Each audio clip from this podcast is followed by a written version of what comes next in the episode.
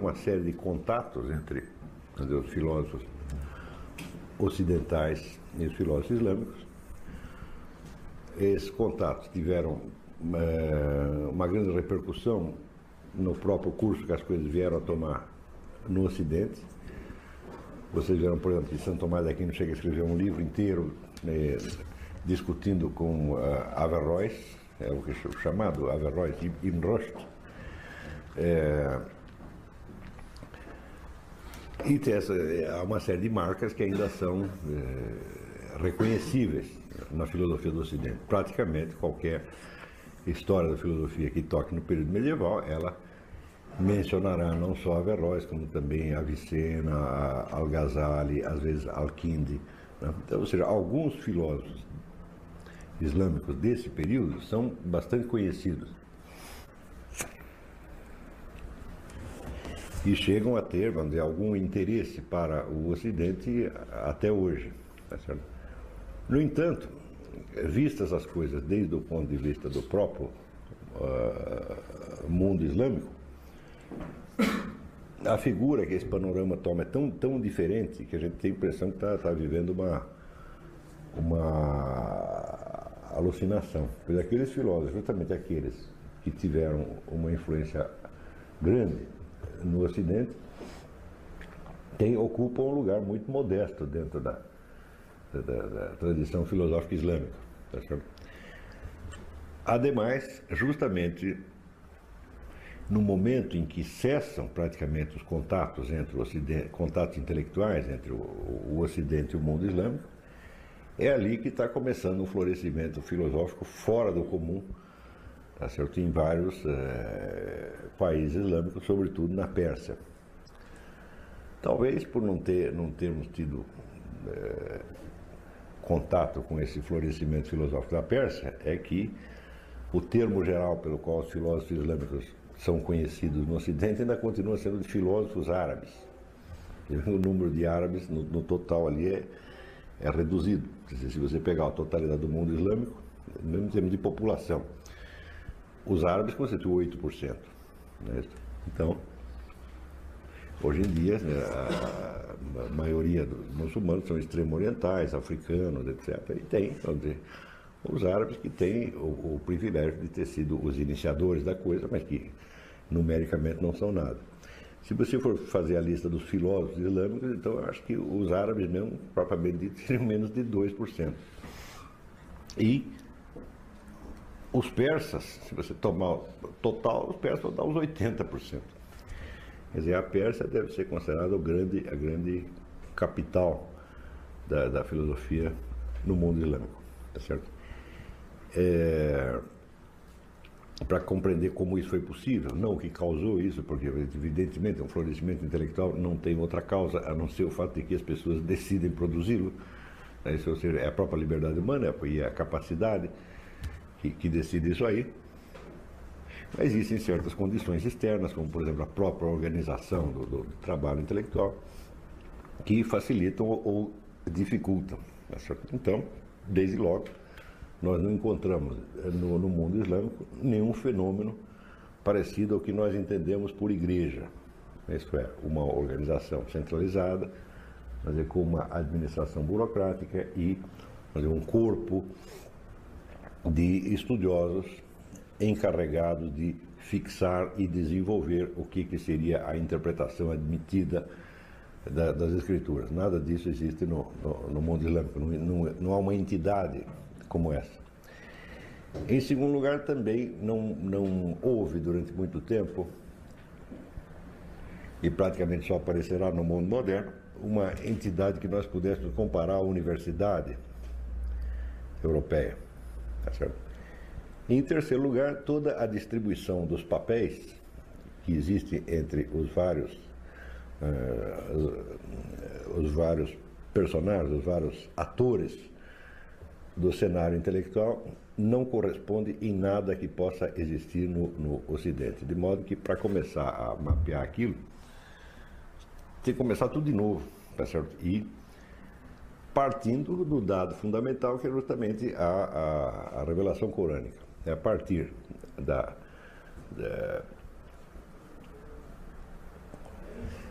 eh, do momento em que o texto do Corão se considera encerrado, porque a, o processo revelatório leva 28 anos, né, ele vai sendo ditado aos poucos, são, são versículos que são ditados pelo arcanjo Gabriel a Maomé no curso de 28 anos. Essa é a história desses 28 anos. Então, mostra dizer, uma espécie de contraponto entre os acontecimentos terrestres e a sequência da, da, da, da revelação. Quer dizer, o sujeito que, que acha que tudo isso é uma, é uma invencionice, que o, o Islã não é uma religião de maneira alguma, etc., faria bem em examinar isso e ver se algum ser humano consegue produzir tantas coincidências ao longo de 28 anos. Isso é absolutamente impossível. Né? Quer dizer, você tem o, duas histórias se passando ao mesmo tempo. Você tem a história do Islã, aliás, são três histórias. Você tem a história do Islã, você tem a vida de Maomé, Mohamed, e você tem a sequência da, da revelação. E essas três coisas tão bem é, entrelaçadas que você vê que é realmente um, um enredo que um ser humano talvez conseguisse inventar, mas não, não realizar. Tá certo? Então,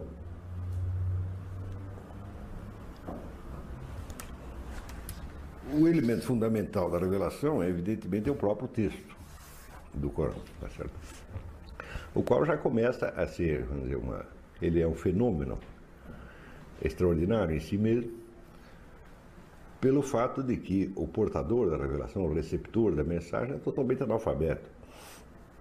É e o Corão é não só uma obra-prima da língua árabe, como é a obra-prima e é dizer, a, a, obra modelar da língua árabe. Ele praticamente funda a língua árabe.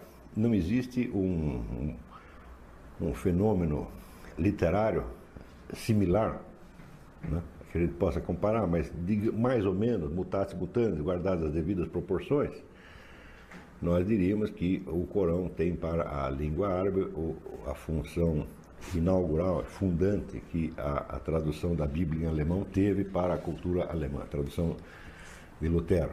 Mas mesmo assim a comparação é falha, porque o Corão realmente ele fixa né, os padrões gramaticais, é, estilísticos, semânticos, etc., que até hoje vigoram na, na, na língua árabe. Né? É, o fenômeno em si já é tão, tão esquisito, né?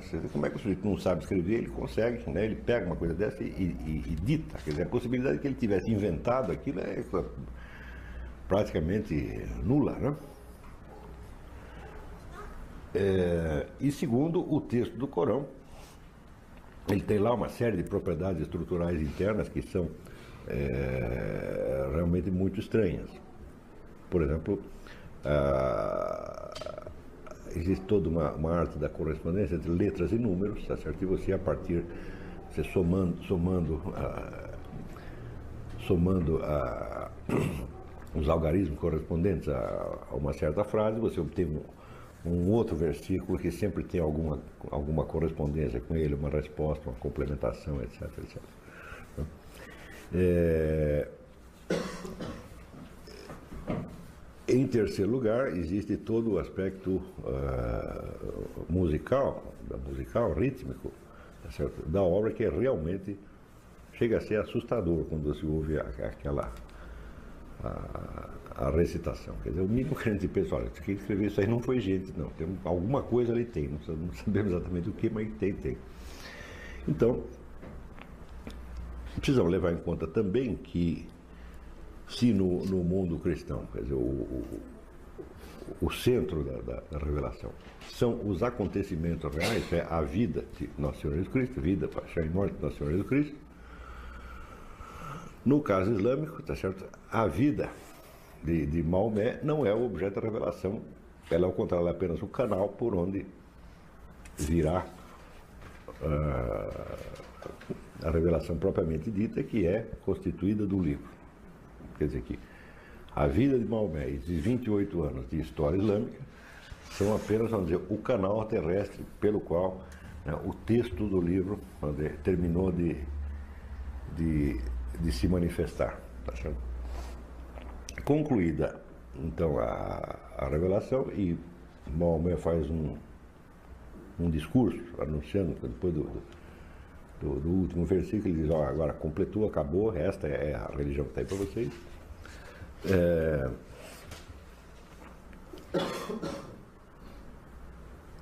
Aos poucos começa a, se formar ali dentro do, do, do mundo islâmico uma certa tradição de interpretação do Corão, tá certo?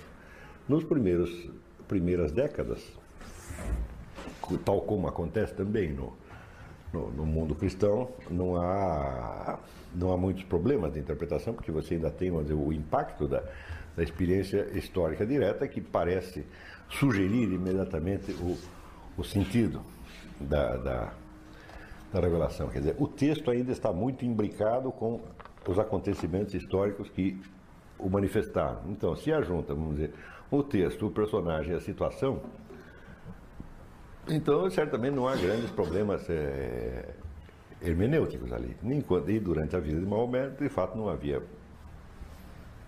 Havia muito menos, na verdade, esse, esse problema, porque em caso de dúvida, se você não entendesse um, um versículo, ele mesmo se incumbiria de, de esclarecer. De todos os profetas conhecidos na história humana, Maomé é aquele do qual mais se sabe. Quer dizer, a vida dele praticamente foi documentada minuto a minuto, tá certo? O que o torna enormemente diferente dos profetas hebraicos, do qual você só sabe aquilo que eles mesmos disseram. Você não adianta você pegar um livro da Bíblia para você obter informações sobre o outro profeta, porque você não, não, não tem. Você não tem, praticamente não tem outra fonte. É isso. Mas no caso de Maomé, havia um número muito grande de testemunhas, havia todo, todos os seus seguidores que ainda tiveram, vamos dizer, a, a, o cuidado de anotar aquelas coisas. Quer dizer, anotar o que ele fazia, o que ele dizia, foram compondo uma espécie de biografia dele em vida, tá certo? Com ênfase nas coisas que ele declarava, porque essas coisas funcionavam como interpretação ou como explicação do Corão. Mas acontece que os atos dele inclusive os atos cotidianos, também é interpretado assim. Né? Porque se ele era o primeiro que tinha é, recebido, então supunha-se que o modo de vida dele, os hábitos, etc., etc., eram uma, uma espécie de é, tradução viva né, do, do, da norma corânica. Então tudo que o homem fazia era anotado, inclusive os hábitos mais é, é aparentemente banais, tomar banho, escovar dentes, etc., etc. E isso forma um, um corpo de documentação enorme, enorme, enorme. É claro que com o tempo também aparecem os depoimentos falsos, o sujeito que não viu nada, mas como ele quer ser importante, ele fala, não, eu vi, ele falou tal coisa. Tá?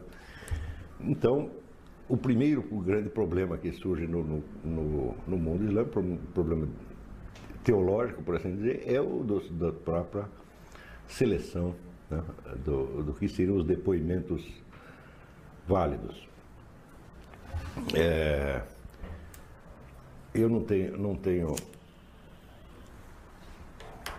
não tenho nenhuma prova disso, mas eu já li em vários lugares que existem aproximadamente 40 mil desses, desses depoimentos. É lógico que desses 40 mil, as edições circulam aí, tem 2 mil, 3 mil, mas parece que são é, 40 mil. Mas ainda Existem outros depoimentos que dizem respeito vamos dizer, aos sucessores e descendentes imediatos de, de, de Maomé, tá certo?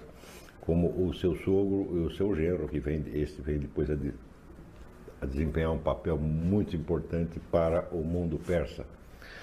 É, e a sua filha Fátima. Então tudo isso faz parte seria a documentação que cerca né, o Corão. Então, o Corão não tem mais de 280, 300 páginas. É, é, claro que essas 280 estão escritas numa das línguas mais sintéticas do, do mundo. A língua árabe é enormemente é, comprimida. Você na tradução você tem uma coisinha assim e vai dar 10 palavras em português. Mas afinal de contas é um livro pequeno. Mas a, a documentação em torno é, é enorme. A coisa começa a se complicar também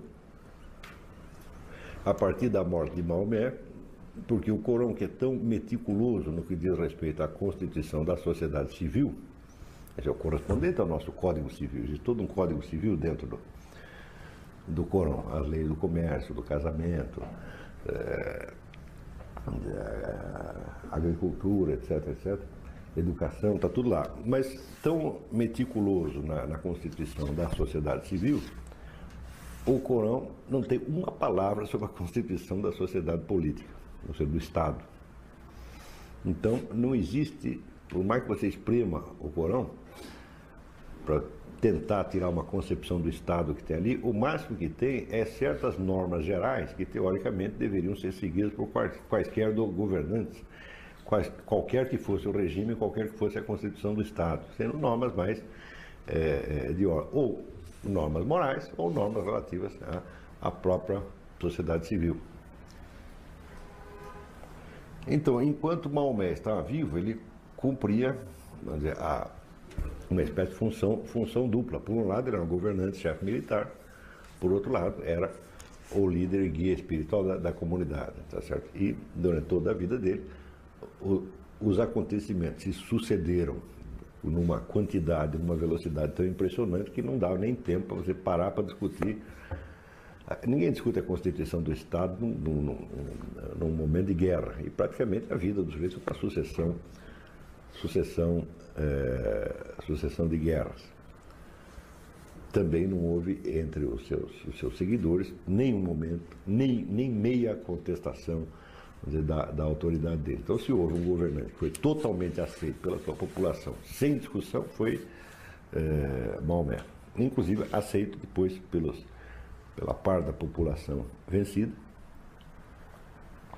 Que vocês, todo mundo conhece mais ou menos a história. Né? Que ele começa a pregação, é expulso da sua cidade natal, tentam matá-lo, ele se abriga numa cidade vizinha e depois começa uma série de pequenos ataques, pequenas incursões, tá certo? Como que fosse guerra de guerrilhas né, contra a, a, sua cidade de origem, até que no fim né, consegue invadi-la, tá? E impor ali a, a nova religião e as novas leis. É, mas mesmo dentro da cidade ocupada, não chega a haver nenhuma, depois disso, não há nenhuma resistência séria contra o indivíduo, que foi realmente um governante muito querido por, por, por todos. Né? Provavelmente foi o governante maior sucesso da história universal. Né? E que é um sujeito que ou ele tem inimigos militares que estão combatendo no campo militar, ou não tem inimigos de, de espécie alguma. Né? Inimigos políticos, menos, não, não, não existem. Religiosos, muito menos. Então, o problema da constituição do Estado só surge depois da morte de Maomé, porque o Estado era o próprio Maomé. A hora que o homem morreu, então é que daí tinha que pensar na constituição de um arcabouço político-jurídico, e aí é, surge o problema de que eles tinham sido governados até aquele dia por um profeta, um homem que governava em, em, em nome de Deus, e como diz assim, é fácil, tá? porque a lei, lei divina corresponde, vamos dizer, à lei política e civil, e isso corresponde ao que Maomé está dizendo.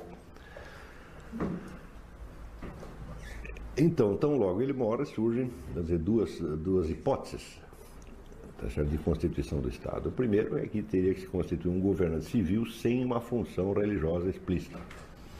E a segunda é que o governante teria que ser um continuador da missão profética de Maomé. Isso é que é a divisão entre os sunitas e xiitas, tá certo?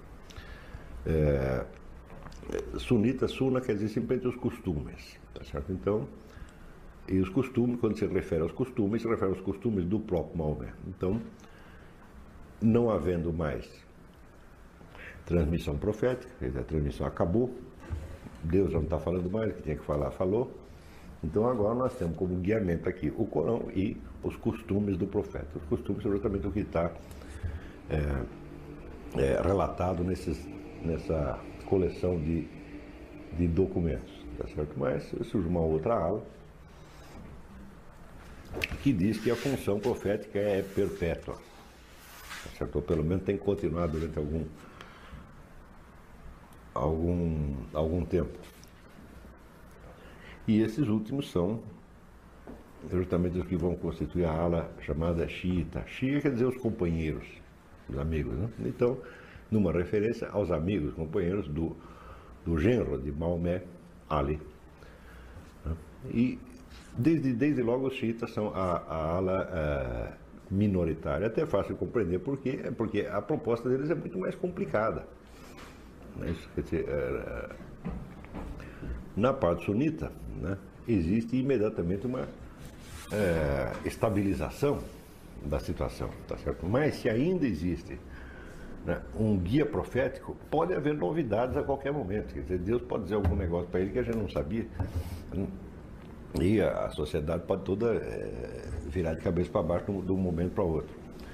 Como essa proposta era, era, mais arriscada, então naturalmente pega a parte é, minoritária.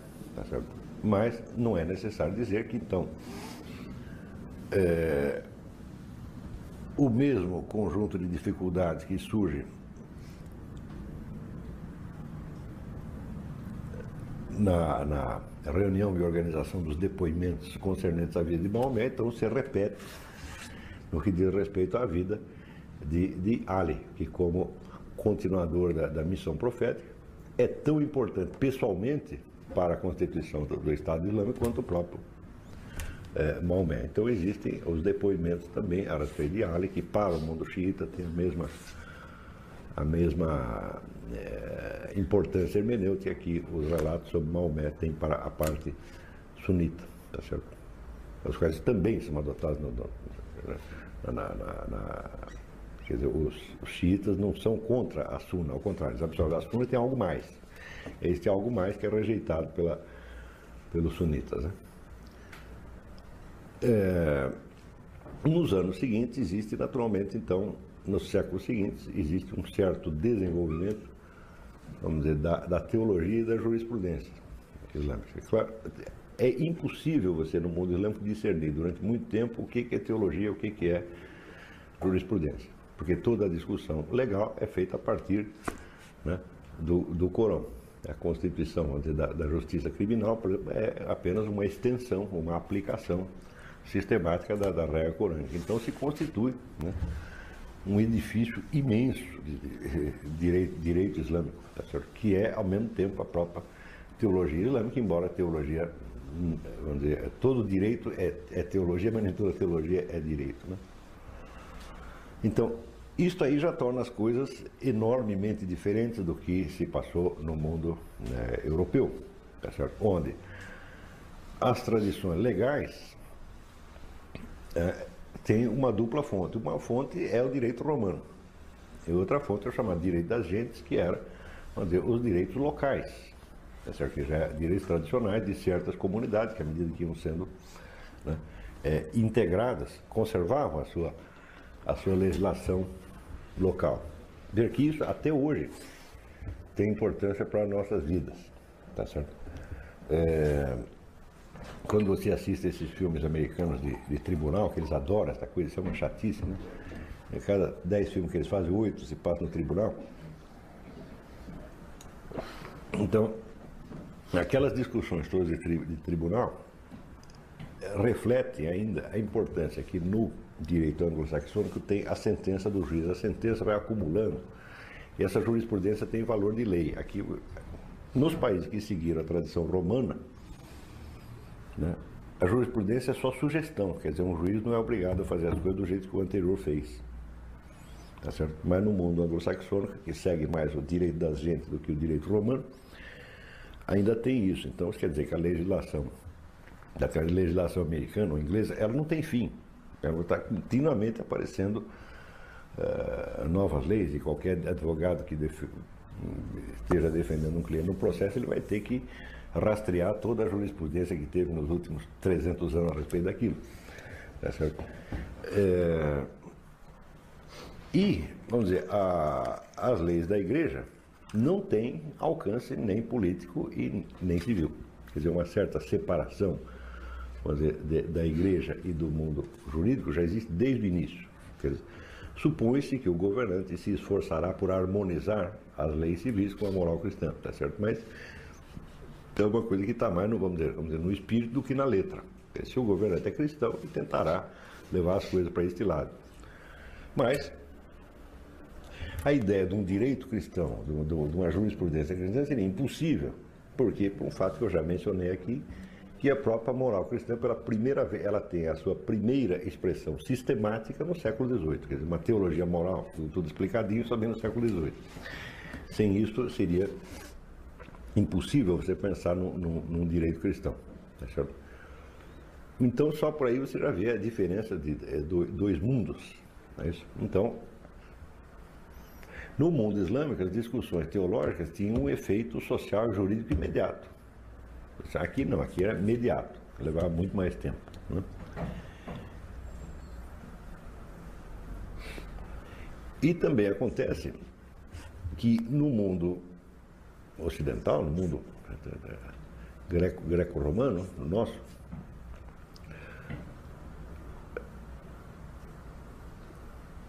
Embora nos primeiros séculos tenha havido dizer, algum conflito tá entre os seguidores da, da nova religião cristã tá e a, a, tradição filosófica greco-romana, a tendência natural é que as coisas acabem confluindo tá certo? numa espécie de síntese. Tá certo? E, de fato, toda a cultura europeia, toda a cultura medieval, será feita na base de expor a fé cristã, as doutrinas cristãs e a experiência cristã em termos que foram desenvolvidos pela filosofia, é, principalmente grega, tá certo?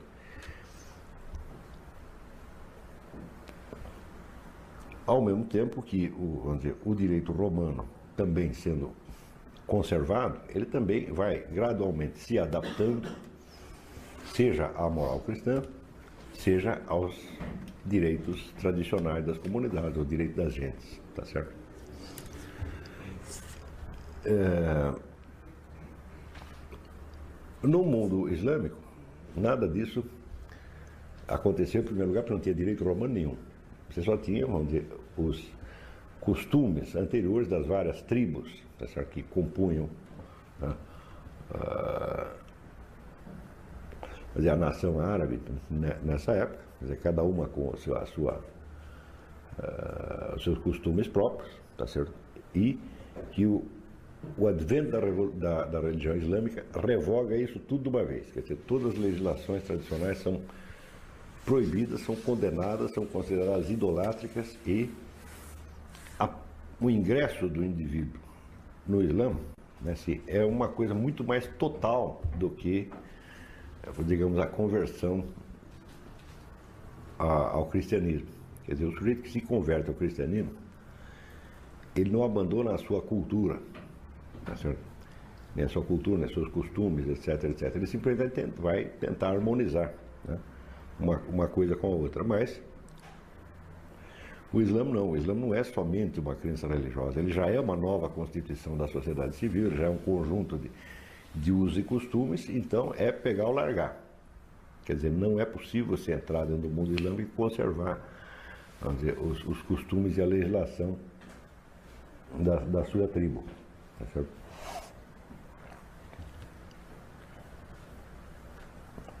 Mas entre dizer, os, uh, os árabes, sobretudo entre os persas, havia uma série de remanescentes da antiga filosofia grega.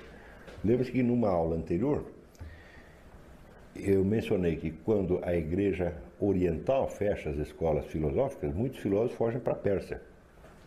Essa aqui então tinha inaugurado ali algumas linhagens de, de pensamento que se espalharam da Pérsia para outros países, países da, da área. Então havia uma certa é, tradição de, de filosofia é, grega remanescente ali.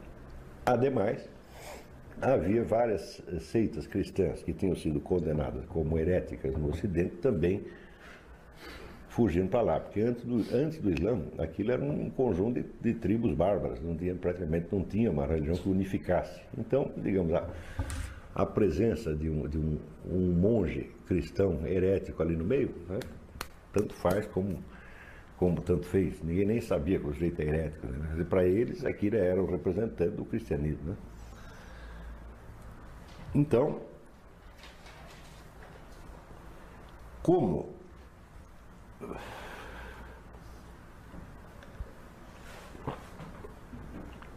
a religião islâmica, quando vem, ela já vem com a sua interpretação mais ou menos formalizada nos ditos e feitos do, do profeta, então lá não, há, não surge o mesmo problema que surge no mundo cristão, onde você tinha onde uma revelação altamente compacta no, no, nos evangelhos, sem nenhuma indicação nem sobre a sociedade civil, nem política, nem coisa nenhuma, mas só falando da salvação da alma, salvação da alma, do, da, da, da, da vida eterna, do juízo final, da vida eterna, etc, etc. Então, no mundo cristão surge, desde o início, este diálogo de, entre a nova fé e a tradição filosófica, com vistas a expor a fé em termos que fossem racionalmente compreensíveis, de acordo com os cânones da, da, da filosofia grega e da, também da tradição romana. No mundo islâmico não acontece isso, porque a interpretação já vem pronta com o próprio Maomé. Então quer dizer que a tradição teológica islâmica é totalmente independente de qualquer herança greco-romana. Ela é, ela é própria, ela não tem contato com isso. É, resultado, desde o início, o grupo dos teólogos e juristas, quando se defronta com os filósofos, com os herdeiros do pensamento grego, não gosta deles, evidentemente. Então, quer dizer que o desenvolvimento da filosofia no sentido grego da coisa, da, é, desenvolvimento da, da, da tradição peripatética né, no mundo islâmico, desde o início ela é marginal em relação à religião. Não houve esta, esta como é que se diz, esse intercâmbio né, tão, tão fecundo e tão peculiar como houve. Né. Uma figura como Santo Tomás de Aquino, por exemplo, é impossível, quer dizer, o, o sujeito que está falando da sua religião, mas parece que é um cristão falando, mas parece que é Aristóteles falando, ele está, está expondo né, a revelação cristã nos termos né, com que o faria o próprio Aristóteles. Isso no, no mundo islâmico é absolutamente é, incompatível. Por outro lado, como é, a autoridade, a autoridade religiosa ali era é,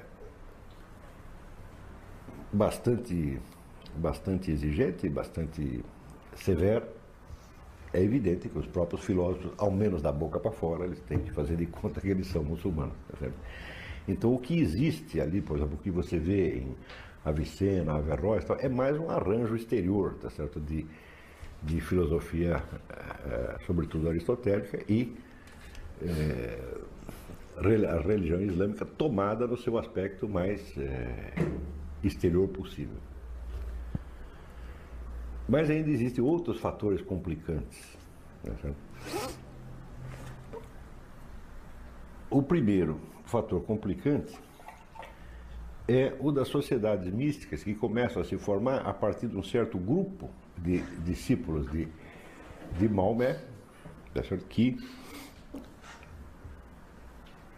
eles costumavam, além da, da, do cumprimento dessa cinco preces diárias, das obrigações regulamentares do, do Islã, eles costumavam se, se reunir para fazer preces extras e exercícios místicos.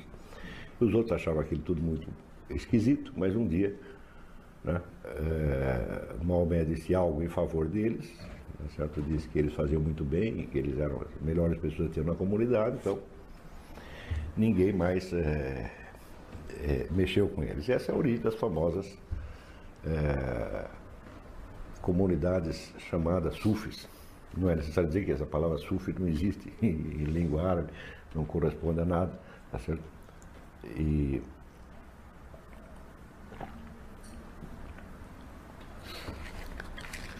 Mas dali começam a se formar então várias linhagens de, de ensinamento místico, que todas elas remontam historicamente a este é, grupinho. Tá certo? Inicial. E, naturalmente, das suas, da sua vivência, da sua experimentação mística, também tiram certas conclusões, essas conclusões se expressam é, verbalmente ou sobre, sobre forma literária, existe um número imenso de narrativas e, é, e poemas que são, são devidos a, a, a esses místicos, mas também, às vezes, em forma doutrinária. Tá? Então, na hora que os místicos se expressam doutrinalmente, pode acontecer que eles entrem em choque, por um lado, com os filósofos e, por outro lado, com os teólogos e juristas. E isso realmente acontece muitas vezes. Então, você já tendo essas três tradições diferentes, que vamos dizer que se confrontam e se combatem, ou se mesclam, ou tentam, tentam fusões em níveis diversos, você imagina a complicação que a coisa é, pode ser. Mas existe ainda outro fator complicante. O fator complicante é que a relação entre mística, a mística e a religião, digamos, oficial, eu não gosto muito desse termo, porque oficial subentende um, um governo que de fora reconheça a religião como tal, isso de fato não existe, na verdade não existe em parte alguma. Vamos dizer, entra a, a religião no sentido exotérico, no sentido popular, religião adotada pela sociedade civil. As relações entre a religião nesse sentido e a mística são diferentes conforme você as enfoque no mundo sunita ou no mundo xiita. Tá Por quê? No mundo xiita, se o governante não é só um governante político civil, mas é um herdeiro da profecia, então isso quer dizer que a relação entre os aspectos externos, né, jurídicos e morais da religião e os seus aspectos internos ou místicos é muito mais próxima do que no mundo sunita. Então, no mundo sunita existe uma certa separação entre a sociedade em geral e esses grupos místicos. Tá é evidente que, doutrinalmente falando, pode surgir alguns conflitos tá certo? entre a religião mística e a religião eh, popular. Esses conflitos às vezes resultaram em, dizer, em tragédias, porque o sujeito místico dizia alguma coisa que parecia não estar de acordo com, com o dogma imperante e simplesmente o matavam. Tá certo? O matavam, perseguiam, expulsavam, etc. etc. É... Mas, não digo intelectualmente, mas socialmente, logo houve uma repartição de território. Essa repartição de território é obtida mediante uma sucessão de decisões jurídicas que estabelece que aquilo que o, o místico diz em estado visionário, quer dizer, a partir de visões que ele tem, não é, é, como é que se diz, é, sujeito, vamos dizer, à sentença judicial. Quer dizer, ou seja, ele tem um território separado. Só Deus entende o que ele disse. Nós não entendemos, portanto, nós não, não julgamos. Tá certo? Mas o fato de haver a divisão do território não quer dizer que intelectualmente não continue havendo né, controvérsia, fusão, etc, etc sendo a fusão tripla. Né? Então você tem a escola peripatética, tá certo? Você tem os místicos e você tem né, os teólogos. Isso no mundo sunita. Agora, no mundo xiita, complica mais um pouco. Por quê? Além das correntes místicas derivadas deste grupo inicial que Maomé legitimou, surgem subcorrentes que vêm diretamente do próprio Ali. Então existe uma mística, mística xiita que não tem nada a ver com as escolas sufis. Tá certo? Para complicar um pouco mais a coisa, você vê que uh, o mundo xiita surge em função de um problema aparecido na sucessão de Maomé. bom, muito bem, e a sucessão de Ali? Então, A função de Maomé é designada com a palavra, com a palavra profetas ou com a palavra mensageiro. Nabi ou Rasul, são as palavras, né? E a função dos seus sucessores, é de Ali, é designada com a palavra imam. Imam é a palavra que designa simplesmente o sujeito que conduz a prece. Então, quando você vê a palavra imam, ela pode significar ou apenas o camarada que dentro de uma mesquita qualquer está chefiando a prece, mas pode significar também o guia espiritual de toda a comunidade xiita. Tá certo? Muito bem, então no mundo xiita surge esse problema da sucessão dos imãs. Não é isso? Então, quando morre Ali, tem que vir outro jeito tão bom quanto ele, que conversa com Deus tão diretamente quanto ele e assim por diante. Então você imagina que a, essa sucessão não é, não é brincadeira, porque como é que você vai, a sociedade vai decidir quem está conversando com Deus ou não? É o sujeito que tem que né, pelo, pelos seus atos e pelas suas palavras, dá algum indício nesse sentido, mas também ninguém é obrigado a aceitá-lo. Então, a sucessão dos imãs é uma sucessão de conflitos fora do comum, tá certo? E existe, além de, então você já tem aí várias correntes e subcorrentes. Depois ela tem outra divisão é, que diz que a sucessão dos imãs não é perpétua, tá certo? que existem apenas 12 imãs reconhecidos e que o último imã é um sujeito desconhecido, é um imã oculto. Ele se oculta e ele deverá reaparecer né, algum dia, mais ou menos como Dom Sebastião, rei de Portugal. Tá certo? E ainda tem uma segunda, nesse ainda tem uma outra divisão. Tem uns que consideram válido até o décimo segundo imã, e tem uns que consideram válido somente até o sexto. Tudo isso ainda existe no, no mundo persa. Então, em cada um desses casos, você tem uma sucessão vamos dizer, é, política, tá certo? e associado a ele você tem também uma subdivisão entre o lado político-jurídico e o lado místico.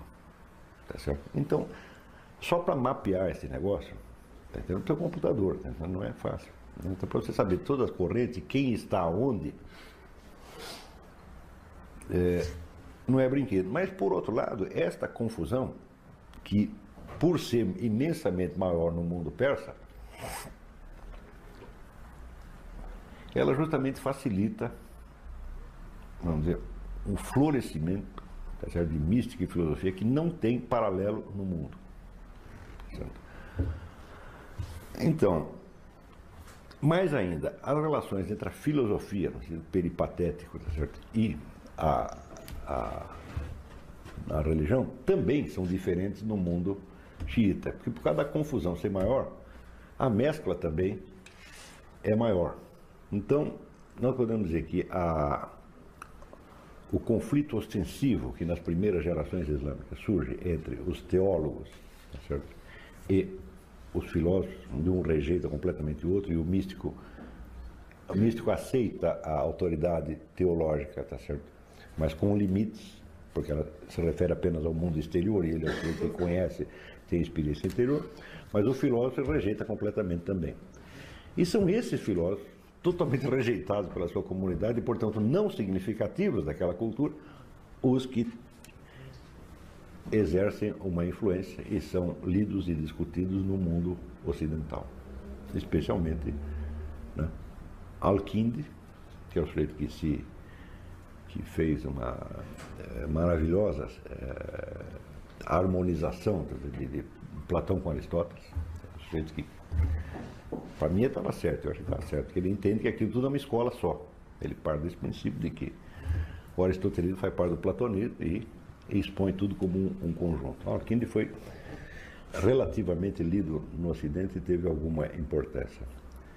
É, depois, Avicena tá, e Averroes. E, por incrível que pareça, um outro sujeito que também é bastante, foi bastante lido no, no, no Ocidente foi Al-Ghazali. Al-Ghazali era um sujeito que, ao mesmo tempo, era um místico, quer dizer, pertencia a uma dessas ordens, ordens monásticas e tinha lá as suas práticas místicas, e era um teólogo também, quer dizer, um camarada importante na religião oficial. E, tanto como místico, quanto enquanto teólogo e jurista, ele combate né, é, os filósofos. Então, houve uma série, série polêmica entre ele e Averroes, em que ele escreve um livro chamado A Destruição da Filosofia, e Averroes responde com a destruição da destruição.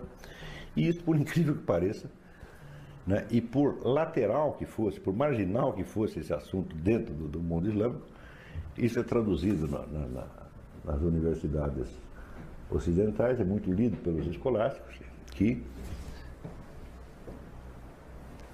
tentam então resolver né, com instrumentos cristãos e, e greco-romanos esta polêmica que tinha surgido num contexto completamente diferente.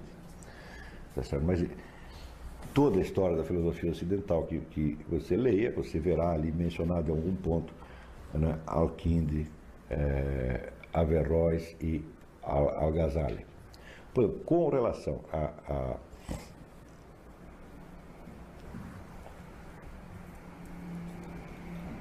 a Averroes, existe o famoso livro de Santo Tomás de Aquino,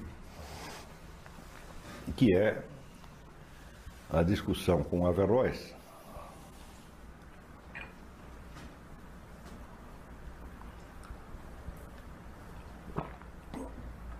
para saber se nos seres humanos, quer dizer, dentro da estrutura da, da alma dos seres humanos, as partes superiores, a parte suprema, que seria o intelecto agente, é um para cada ser humano ou se é o mesmo para todos. Tá certo? Então,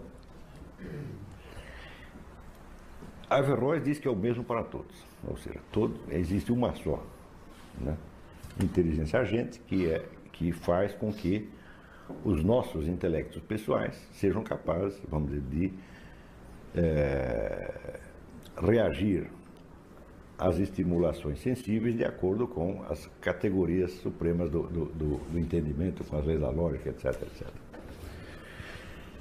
E São Tomás de Aquino diz não, isso aí não é, não é assim, porque senão seria a inteligência divina né, dentro de cada um atuando assim é, é, diretamente. E nós vemos que isso de fato não acontece, então existe um intelecto agente pessoal, cada um tem, tá e não se pode confundir isto, vamos dizer, nem com a, a sapiência infusa que Deus pode infundir em quem Ele quiser, nem com uma, uma uma revelação, nem com graça iluminante, nem nada. Quer dizer, todos nós temos um intelecto, a gente que é meramente humano, tá certo? É, existe até, existem inúmeras traduções da, dessa discussão dele com Averroes, existe uma, uma recente tradução francesa, mas muito boa mesmo. Né? Então, não, não percam, essa é uma das grandes polêmicas da história filosófica, tá certo? E é, essa polêmica termina, evidentemente, de modo favorável a Santo Tomás de Aquino, cujo argumento é realmente muito mais razoável que o de Averroes. Mas acontece o seguinte: acontece que este problema, da, do, do intelecto agente, que Averroes está colocando apenas como um problema filosófico, um problema teórico, saber se a inteligência suprema é uma só para todos, uma para cada um, ou seja, se pelas partes superiores da nossa alma nós, de certo modo, já temos um contato direto com o divino, ou se ao contrário, não temos esse contato naturalmente e o divino é que tem que tomar a iniciativa. É, para Averroes, esse é um problema teórico, um problema filosófico. E acontece que para as comunidades místicas não era exatamente esse o problema. Então, não se tratava para eles de saber se o intelecto agente era o mesmo em todos, se era um para cada um. Mas como que estes indivíduos, partindo daquilo que eles eram e que tinham, tá certo? Podiam se integrar no intelecto divino através da renúncia ao seu, vamos dizer, à sua individualidade concreta, através de uma série de práticas místicas. Então tratava-se de ser reabsorvido na inteligência divina. Então é lógico que eh, aí fica um negócio descompassado, porque o que para o filósofo peripatético árabe e para Santo Tomás era um problema puramente teórico e doutrinal, para eles não era, era um problema de, de, de, de método, tá certo? um problema, de, um problema quase disciplinar. Né? No qual, portanto, não poderia haver propriamente uma, uma solução uh, teórica. Então, só com isso aí nós já vemos que, mesmo nos instantes em que a filosofia ocidental tem uma, um diálogo, um intercâmbio com, com o mundo islâmico, mesmo aí o que há é um tecido de enganos. Eles não estão se entendendo uns aos outros, na verdade. Né? Quer dizer, estão usando o, o pessoal ocidental usava os textos árabes para discutir problemas que, no fundo, eram deles mesmos, mas que não só dentro do contexto islâmico se colocavam de maneira diferente, mas também não tinham a importância que tinha aqui, porque lá problema, os problemas eram outros. Tá certo?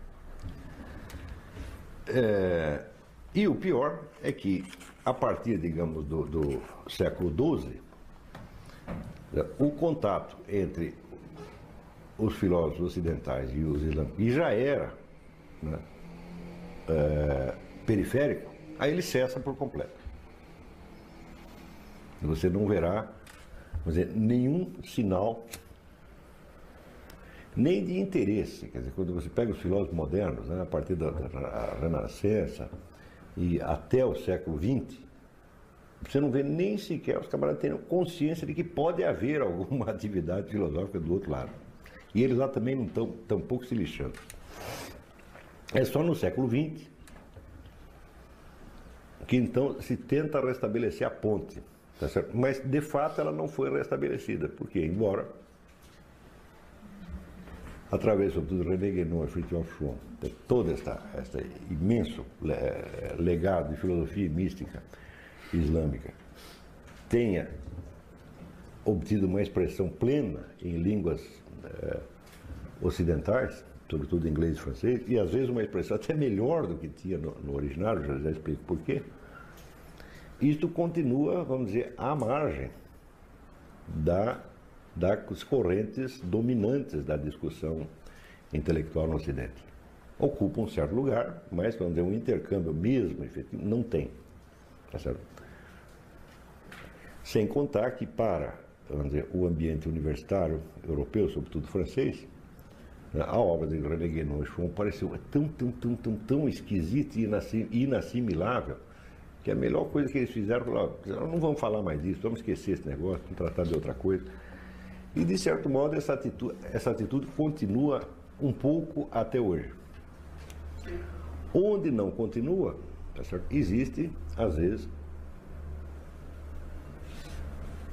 é, uma tendência de absorver esta, esta, este legado dentro da estrutura e dos cânones da ciência ocidental, tal como se desenvolveu ao longo dos últimos séculos, né? sobretudo nos cânones da nossa ciência histórica, ciências humanas, etc, etc. Então existe hoje, por exemplo, na, na na, Universidade de Paris, existe lá todo um setor de ciências religiosas que estuda tudo isso, lê tudo isso e tal, mas pensa bem, se aqui existe, por exemplo, com uma tradição mística que tem nove ou dez, doze séculos né, de experiência acumulada no setor vamos dizer, das investigações místicas, da autotransformação do, do, do, do, é, do místico, na, na, sua abertura para o divino, etc, etc. Então, isso é um setor de conhecimento. De repente, você pega um sujeito ocidental, francês, que está habilitado em história e sociologia e que vai tentar, então, estudar este outro conhecimento, mas do ponto de vista histórico e sociológico. Então, bom, tem relações, mas não cabe.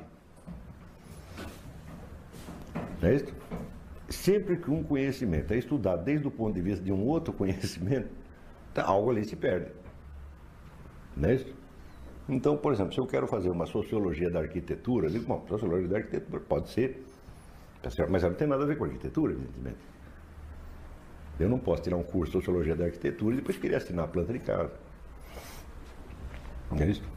Mas, como existe toda uma comunidade acadêmica que fala a respeito, né, então ela se torna uma espécie de autoridade. Mas é uma, ela não é uma autoridade naquele assunto, naquele conhecimento. Ela é, uma espécie, ela é uma autoridade em estudos sobre aquilo, que já não são, materialmente não são a mesma coisa. É aquilo visto de um outro ponto de vista. Então, se nós chamarmos este, estes estudos místicos, toda essa tradição mística de esoterismo, nós vamos dizer que o que se estuda no Departamento de Ciências Religiosas da, da Universidade de Paris não é esoterismo, é um negócio inventado que nós vamos chamar de esoterologia. Tá certo? Que então é evidente que complica a coisa mais e mais e mais e mais e mais. Porque materialmente parece que estão falando da mesma coisa, mas a perspectiva é tão diferente. Não é isso? Digo. Assim, parece que o homem devido às suas aflições, busca um conhecimento de Aristóteles e cria outras aflições. Ah, certamente nós criamos tanta confusão quanto explicação. criamos tantas... Já não... Ah, né? Já dizia Jean Forestier, quer dizer, existe o progresso do conhecimento, mas o progresso da ignorância é muito maior. Afastamento. Não tem a menor dúvida que pode estar é, indo parar mais longe ainda. Tá certo? Então, isto, quando nós chegarmos no fim desse curso, vocês vão ver tá certo? que quando eu defino a filosofia como a busca metódica da unidade do conhecimento, da unidade da consciência e vice-versa, tá certo? É justamente para dizer que a função básica da filosofia é não deixar essas coisas se dispersarem. Né? Isso é tentar reconstituir, ver qual é a ordem das relações reais, e qual é a hierarquia real, qual é a funcionalidade real de cada um. Senão isso vira o caos. Tá então, embora o filósofo faça isso para seu proveito próprio, é inevitável que ele acabe ajudando um monte de gente com isso, porque vai, botar, botar um pouco de ordem no caos. Tá certo? Agora, por exemplo, dizer, as ciências eh, históricas e ciências humanas, quando elas pegam um, vamos dizer, um certo grupo de conhecimentos e o toma como seu objeto, ele segue a tradição uma vez científica de colocar aquilo entre parênteses. Tá certo? Então, aquilo é estudado como objeto e não como conhecimento válido ou inválido. Né? Digo, bom, vamos supor que você pegue, então, por exemplo, chega um antropólogo, vai estudar aí a tribo Nhambiquara. Né? Então, a tribo Nhambiquara, então, tem lá né, as suas leis, os seus costumes, as suas, uh, os seus ritos, e também tem a sua medicina, tem a sua arte da guerra, tem as suas uh, regras de casamento, procriação, etc. Tem tudo isso, tá certo? O antropólogo não vai participar de nada disso. Se aquilo tudo for a maluquice, não é problema dele. Entendeu? Ele não tem que se posicionar, afinal de contas ele não é ambiquário, ele não tem, não tem que obedecer o chefe em ambiquário. Então ele está livre para encarar aquilo como um objeto. Tá certo? Então acontece que se cria, entre quando um antropólogo, um sociólogo, um historiador estuda o elemento de uma outra cultura deste ponto de vista, não há um verdadeiro diálogo entre as culturas, porque uma delas é a cultura observadora, a cultura sujeito, é a cultura que está aprendendo, e a outra é a cultura objeto. Não é isso? Quando né, é, Levi Strauss vai lá observar os bororós, ele aprende algo sobre os bororós, mas os bororós não aprendem nada sobre antropologia estrutural. Tá certo? Então, é a cultura investigadora e a cultura objeto. Tá certo? Para que uma cultura seja objeto da outra, supõe-se a inferioridade dela. Supõe-se que ela possa ser totalmente abarcada e infinitamente transcendida pelos conceitos que a cultura investigadora tem. Quer dizer, então, o seu Levi Strauss ou outro qualquer, quer dizer, partindo daquela, toda aquela tradição né, de ciência que tem na cabeça, conhecimento universitário, ele vai lá, pega a cultura bororó, a cultura Inhambiquara descreve, tá certo? E aquilo tudo, toda, o conjunto inteiro da cultura bororó é apenas um capítulo, ou um curso que ele vai dar, tá certo? Dentro de, de um edifício de conhecimento que transcende aquilo infinitamente. Ele está dando o curso de cultura bororó aqui, do outro lado está outro sujeito dando o curso de física atômica, um terceiro dando o curso de linguística comparada e assim por diante. Tá então quer dizer que a cultura pequena é integrada como elemento na cultura grande. A cultura pequena entra como, como matéria, a grande entra como forma, no sentido aristotélico. Tá certo? Eu até muito que bem, mas acontece que quando você vai fazer isso, tá certo? com uma outra cultura que é detentora de conhecimentos fundamentais, tá certo? que a sua própria não pode nem compreender,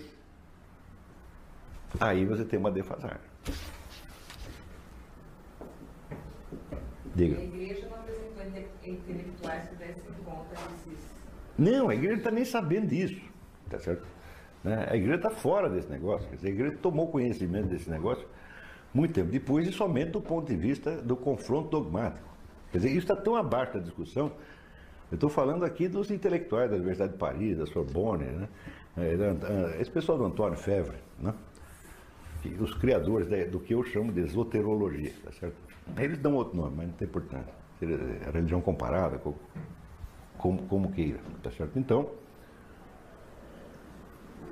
quer dizer, aí o confronto entre vamos dizer, a cultura objeto e a cultura que supostamente investiga É invertido, porque ali não, não é cultura bororó, não, tá entendendo? Aí é outro negócio. Quer dizer, aí coincide o seguinte, que aqueles que você está tomando como objetos e investigando como se fosse, sabe, sabe um macaco na jaula, para ter, né? tem lá uma zebra no zoológico, você vai lá para estudar zoologia, né? O zoólogo estuda a zebra, ele aprende algo sobre a zebra, a zebra não aprende nada sobre ele, tá certo? Então, esta é mais ou menos a relação.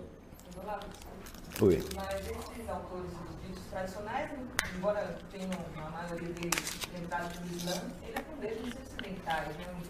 não Não, mas não, essa distinção não existe. Essa de ocidental e oriental, isso definitivamente, para mim, isso é palhaçada.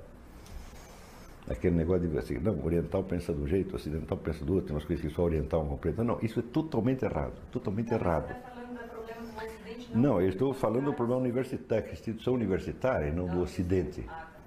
tá certo? Afinal de contas, se você pegar, não, qual é o, o, o príncipe do, do, do, pensamento islâmico? É um oriental? Não, é um espanhol. Ibn Arabi é um espanhol. Entendeu? Então, basta para você ver que esse negócio de Oriente e Ocidente, isso para mim é uma palhaçada monumental. Né? Se tem uma coisa que aqui. Quando o Guénon escreve o livro Oriente e Ocidente e tenta estabelecer essa diferença, esse é o pior livro dele. Tá certo? E ele, baseado nessas mitologias de, de Oriente e Ocidente, ele chega a conclusões como, por exemplo, a China jamais poderia se tornar bolchevique. Ela se torna bolchevique oito anos depois, pô. Quer dizer, o Guénon, que é o sujeito que dificilmente falha, quando ele pega esse negócio do Oriente Ocidente, só sai burrada. Mas depois, ele chegou a um monte de conclusões sobre o negócio de budismo, que o, o Ananda Kumaraswamy já tinha estudado, né? e avisa, ele fala, não é nada disso aí, está completamente errado. Então, nas edições seguintes, já sai corrigido o negócio do budismo, mas ele corrige uns erros e acrescenta outros novos. Então, esse livro era melhor ser esquecido, tá entendendo? Ele nunca devia ter escrito esse livro.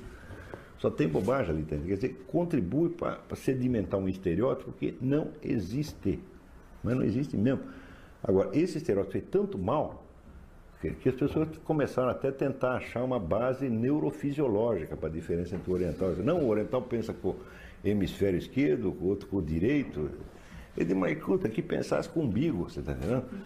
É, não há nenhuma, nenhuma, nenhuma, é, nenhuma diferença efetiva entre as categorias de pensamento, entre oriental e ocidental, como não há entre o homem primitivo e o homem, o homem moderno. Nem negro, nem branco. Isso não existe. Não, não é, eu não estou falando isso por motivos democráticos, não. Porque se houvesse, eu diria, existe. A gente pensa que quadrado é quadrado e o outro pensa que quadrado é redondo. É, eu estou dizendo isso porque realmente não é. Não, isso eu fui procurar um por um, tá certo? E é, esse é como aquele cara do Levi Brühl, o sujeito que fez o livro sobre a mentalidade primitiva. Tá certo? E quando tinha 32 anos, fez um sucesso desgraçado com um livro chamado Mentalidade Primitiva, provando que o homem primitivo pensava por categorias diferentes do homem civilizado. Quando tinha 70 anos, ele reuniu todo mundo e falou: olha, aquele negócio estava tudo errado, não é nada disso. São as mesmas categorias, eu aqui não entendia, que parecia diferente. Quer dizer, um caso de, de, de, de, de idoneidade intelectual é fantástico, tá certo? O egocentrismo o etnocentrismo, eles se tornam obstáculos, tá certo? A partir do momento, somente a partir do momento em que você quer colocar o outro como uma realidade objetiva, que você tem que superar o seu subjetivismo para chegar até ele. Quando, na verdade, esta realidade objetiva, considerada assim, a realidade chapada, totalmente externa, isso não existe. Nenhum objeto possui em si este tipo de objetividade. Nenhum, nenhum objeto é o, como é que se diz, a famosa coisa em si. A coisa em si, o que é a coisa em si? Seria a coisa como ela apareceria para o sujeito nenhum. Eu digo, bom, então a coisa em si, ela tem em si uma impossibilidade de se mostrar, não é eu que tenho a impossibilidade de conhecê-la. Ela teria que ser tão escondida, tão escondida que ninguém jamais a visse. Então, não é que é impossível nós conhecermos a coisa em si, ela, coitada, não pode existir, pô. É, tudo aquilo que existe, existe para outro objeto, pô. Existir é estar aí para outro objeto. O existir é estar relacionado de algum modo. É, o totalmente irrelacionado, que seria a coisa em si, pô, é inconcebível. Ora, eu acabei de dizer que Santo Tomás de Aquino e Averroes montaram uma discussão que, do ponto de vista né, da, da, cultura originária de Averroes não tem importância, ou tinha outra importância. Eu digo, mas quem disse que esse aspecto aqui, mas ele não fosse um potencial que estava lá e, não, e que lá não apareceu, mas apareceu aqui. Você está entendendo? Quer dizer, aí é que você tem dizer, o enriquecimento, pelo menos de um deles. Pode ser mútuo se os dois quiserem, mas se o do outro não quer, então eu aprendo sozinho. Está compreendendo? Então é muito, muito. Os adeptos da, da diversidade cultural, do relativismo cultural, são muitíssimo engraçados, porque é, o relativismo cultural tem que ser sempre unilateral. Não é isso? Quer dizer, nós aqui, americanos, então nós temos que valorizar aqui a cultura Zulu. Né? Eu digo, bom, e os Zulus, o que, que eles vão dizer de nós? Não vão dizer nada, porque não vou entender coisa nenhuma. Então, quanto mais você, numa universidade americana, você enaltecer a cultura Zulu, quem está ganhando? É a cultura americana e não a Zulu, porra. Você está entendendo? Então, esse negócio de relativismo cultural, diversidade cultural, na verdade, ela equivale à universalização de uma certa cultura e a um estrangulamento de todas as outras. Está compreendendo? Ele diz, nos Estados Unidos tem curso de todas as culturas que existem. A gente fala de tudo, tudo, tudo, tudo, tudo. Nós somos democratas, falamos todo mundo. Eu digo, ah, é? Aí mesmo que vocês vão ficar mais poderosos que os outros. Que você entende o outro, o outro não entende você. Está entendendo? Então, a, a, diversidade cultural é, na verdade, é a unicidade cultural, pô. É a cultura suprema que abarca todas as outras. Está entendendo? Dizer, tudo isso que eu estou falando aqui sobre cultura eh, islâmica e mística islâmica, etc, etc. Se chegamos nos Estados Unidos, tem um bilhão de cursos dessas coisas, eles sabem de todo esse negócio. Hum? Agora, e o que, que, se passa nos Estados Unidos? Você acha que aqui alguém entende alguma alguém sabe alguma coisa do que se passa? Nem aqui. É? O que, que você acha que Saddam Hussein sabe sobre os Estados Unidos? Não sabe nada. Ele está totalmente por fora. Não, não pode entender. Porque a cultura dele não tem as estruturas suficientes para abarcar isso. Poderia ter, porque a retaguarda islâmica é bem melhor do que a ocidental. Mas não adianta você ter a retaguarda e ter a tradição se você não é capaz de desenvolver aquilo. Né? e abarcar explicativamente o outro. E quando você tenta fazer, o pior, você vê todo esse pessoal do Guerneguenon e tal, vieram aí tudo bancando os orientais, não, porque aqui o Ocidente é inferior, etc, etc, etc. Eu digo, tá bom, meu filho, então agora você pega isso aí que você está dizendo e vai dizer isso lá no Iraque. Você não pode dizer. Não tem mais lugar para isso. Você está? Então, o Sean, por exemplo, ele termina a vida dele onde? Nos Estados Unidos. E um dos mais próximos amigos dele, amigo seguidor, que é o Rama Kamarasan, o Rama Kamarasan dizia, este aqui é o melhor país do mundo para esse tipo de coisa que nós estamos fazendo. Mas ele não terminou lá porque é? estava no meio dos indígenas ali, fez uma iniciação e Não, não, os índios já tinham isso muito recente. Não, foi uma coincidência, foi um sujeito que ofereceu um terreno para ele. E daí ele foi e viu que nos Estados Unidos era muito melhor, porque na Europa o vizinho reclamava, era todos os apartamentos era de dois por dois, entendeu? O vizinho reclamava, não podia fazer barulho, ainda achavam eles esquisitos, e nos Estados Unidos ninguém é esquisito, sabe perfeitamente disso, né? Você sai com a abóbora na cabeça, ninguém nem olha para você. Então, ele, você vê que coisa. Então, quer dizer, o Oriente e o Ocidente, o que você está falando no livro, é um. Agora, o Oriente, o Ocidente no qual você vive é outro. É, para lá que você entrando até aí. Não muito grave, porque eles perceberam isso. Se tocaram, e, e o Shuon, no fim da vida, ele dizia, não se trata.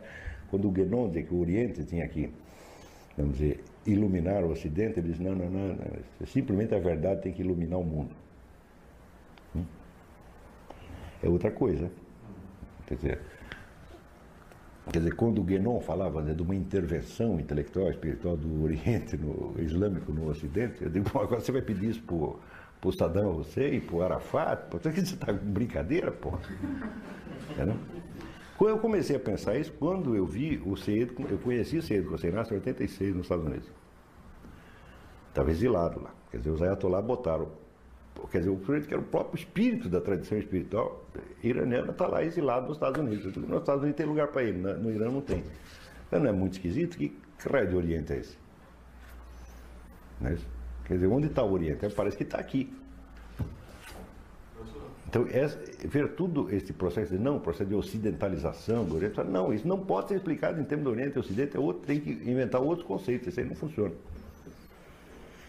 Mas tudo isso aqui, dizer, dizer, eu fiz esta incursão no século XX só para ver como estes, esta distribuição de papéis que eu estou tentando equacionar no século 7, 8, ainda tem importância vamos dizer, para o curso dos acontecimentos hoje.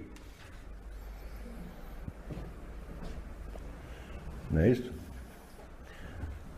Agora,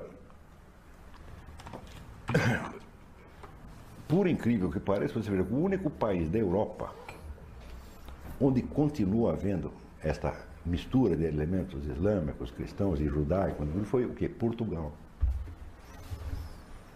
Quem é que sabe alguma coisa a respeito de filosofia portuguesa? Nem português sabe. Então, significa seguinte, eu quando fuço um pouco esse negócio português, né, como é que foi o pensamento português, eu digo, pô, mas o português está com tudo, tudo, tudo, tudo, tudo, tudo. Esse aqui é o povo mais inteligente do universo. É o único que tinha abertura universal para entender essas coisas. Os outros não tinham. É uma ironia, né?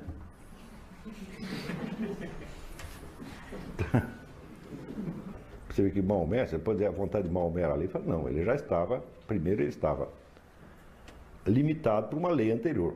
Até aqui o que está escrito no Corão, ele não vai sair daquilo. Então, em caso de discussão com o próprio Maomé, o Corão venceria. Né? Então você já pode dizer que existe uma lei. Né? Em segundo lugar. Mas ninguém poderia levar o Corão contra o Maomé. Claro que teria. Mas é evidente que teria. Ah, mas esse aí é outra coisa que o pessoal também não entende de mundo islâmico. Não entende mesmo. Se você vai comparar um governante antigo do mundo islâmico com qualquer governante ocidental, você vai perder longe, porque você não vai entender nada. Nenhum governante do mundo islâmico, nem o Maomé, nenhum, teve vamos dizer, um centésimo do poder que tem um governador de Estado aqui. Não tem mesmo. Não tem mesmo. Porque você tinha toda uma tradição, vamos dizer, tribal, tá certo? no qual o chefe islâmico, o chefe de tribo islâmica, o primeiro e único dever dele é quebrar o galho de todo mundo. É isso mesmo. Tá certo? E se ele falhar, os caras não aceitam mais. Entendeu? Então, ele na verdade tem menos poder do que prestígio. Está compreendendo? Nunca houve, dizer, antes do século XX, governante islâmico que tivesse um poder superior ao seu prestígio. Isso não existe. Começou a partir da, vamos dizer, na hora que tem a Revolução Turca, tem uma série de confusões lá, certas facções tomam, tomam o poder, tem que sufocar os seus, os seus inimigos, aí a coisa termina assim. Mas a ideia do prestígio era muito mais forte do que o poder. Por isso que nenhum governante islâmico ficava no poder, todos os caras caíam toda hora, tá? Então como é que você pode chamar totalitário esse negócio? Seria despótico, mas mesmo aí seria é, um despotismo relativo. Nós estamos também usando para descrever uma sociedade especificamente diferente um conceito usado para descrever a nossa. Tá certo? Então, o, o Corão define como, vamos dizer, tirano o sujeito que permite o que Deus proíbe ou proíbe o que Deus permite. Então, de cara, você já tem uma arbitragem. O que está no Corão é a lei. Está entendendo? Quer dizer, se houver uma infração ostensiva, o governante não dura dois minutos. A dificuldade do mundo islâmico é de manter um governo lá, não é uma dificuldade de como é, como é que a gente vai sufocar a oposição. Mas não. A dificuldade é manter o sujeito lá mais de dois anos. Mesmo que esse sujeito seja Maomé, mesmo que seja a pessoa que trouxe a... Não, no caso de Maomé simplesmente não havia oposição, porque o pessoal adorava ele, pô. Ele, o Ali, tá entendendo? Ainda teve, teve gente contra, mas é, Maomé praticamente não teve ninguém contra. A partir da hora que ele entra na Meca, acabou a discussão. Tem alguma coisa de carismático também? Né? Não, ele é o próprio. Foi o mais carismático da história, pô. Não tem outro personagem. Não, eu não conheço outro personagem mais interessante do que esse. Tá? É, Quer dizer, só, mais ou menos, numa sociedade como essa não era possível é, é, haver um controle das informações, do que as pessoas pensavam. doutrinar as em massa contra o não, você não tem os instrumentos para isso e você também não tinha necessidade disso. E se você estudar a vida de Maomé, primeiro, o senso de justiça, de equilíbrio, de bondade desse cara é um negócio do outro mundo, pô. O sujeito era um santo, pô. Não é para brincadeira. Entendeu? Para fazer informações. Quer dizer, não só. É, você tem inúmeros casos, por exemplo, o Corão manda você respeitar a vida privada. Isso quer dizer que qualquer informação que seja obtida por um sujeito que olhou, ela não vale. Desde a história do Califa Omar, o Califa Omar em pleno Ramadã está passando uma rua, uma barulheira, os caras gritando e tal. E vai lá e olha pela janela. Então lá os caras fazendo a maior suruba. Bebendo, a mulherada pelada, pá. E ele chocado, disse, pô, como é que eles fazem isso em pleno Ramadã? Os caras viram para ele e disseram, você não tem nada a ver com isso, você é que não tem direito de espionar. Ele disse, ô, oh, desculpa. Foi embora. Você tá entendendo? Quer dizer que você tem mas a fé religiosa era tão intensa que a autoridade do Corão podia ser imediatamente alegada qualquer Ninguém iria nem pensar em sobrepor uma pessoa, mas a autoridade de uma pessoa, mesmo um homem, tá certo? A, a, a letra do Corão, isso é inconcebível. Então, quanto à informação, por exemplo, mesmo a informação dada pelo próprio é, réu, pelo próprio acusado, às vezes não é levado em conta. É o famoso episódio do sujeito que chegou para o Maomé e confessou que tinha transado com a mulher durante o Ramadã. Isso é crime, isso é, é, é punível com a morte. Tá certo? Hum. Mas acontece que Maomé ouve o cara, vira as costas e vai embora. Deus ele vai de novo. E diz de novo. Ele de novamente vira as costas e vai embora. Você vai para a terceira vez ele também vira as costas e embora. Quer dizer, a informação é ignorada. Tá entendendo? Então foi só na quarta vez ele disse, putz, vida, você quer morrer mesmo, né? então agora nós vamos ter que chamar as pessoas e julgar você e você vai morrer.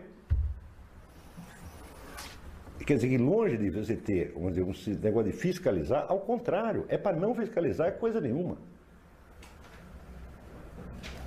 Agora, à medida que esse Estado vai entrando em confronto com outros e ele vai adquirindo dizer, estruturas modernas de tipo policial, a coisa vai mudando. Entendeu? Então é por isso que é, você, chamar, você não se pode chamar de islâmico nenhum desses regimes que tem lá.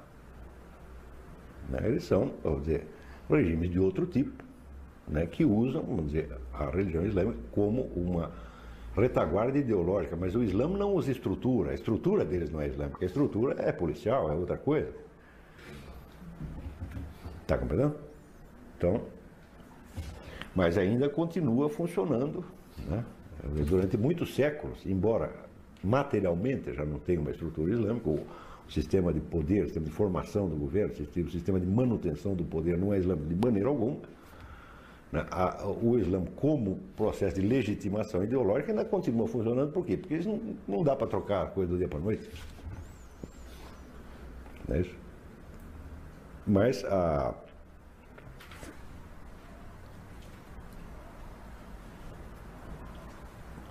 Também você precisa ver que o processo de formação da jurisprudência islâmica também é um processo informal, porque não tem igreja, não tem um órgão incumbido de fazer isso. Entendeu?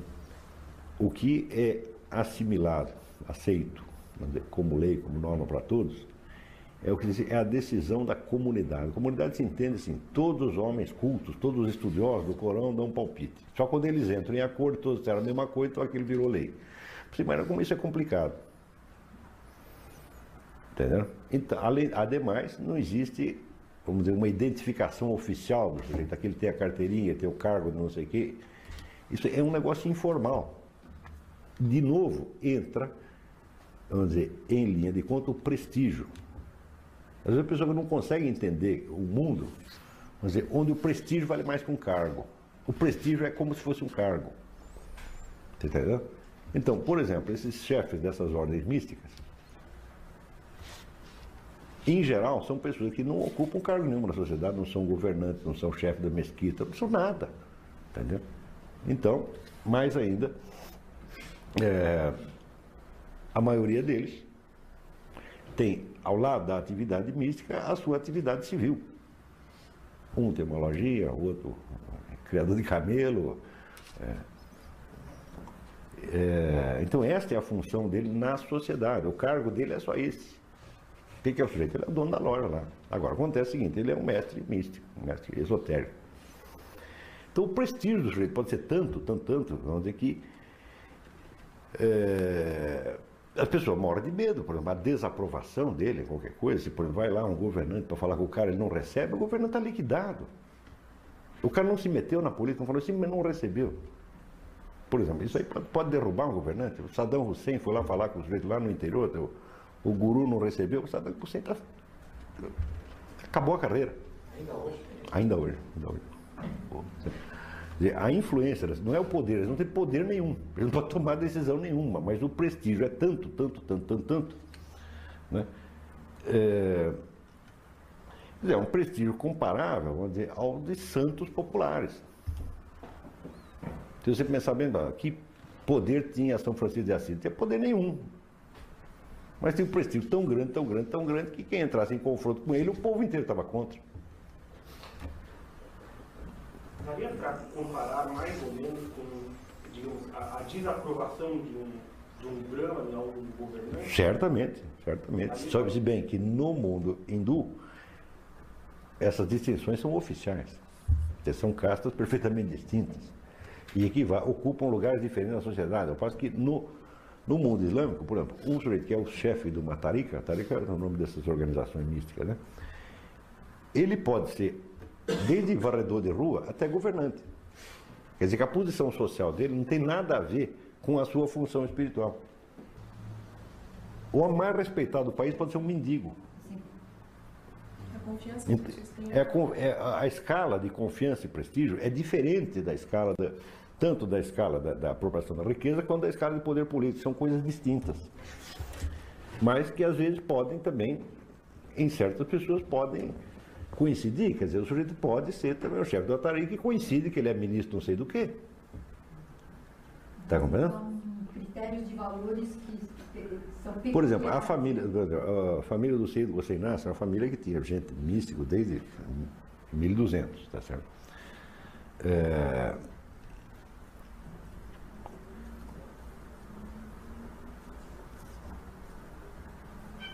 Mas é eram pessoas que levavam uma vida relativamente modesta, pelos padrões, padrões iranianos, tá entendendo?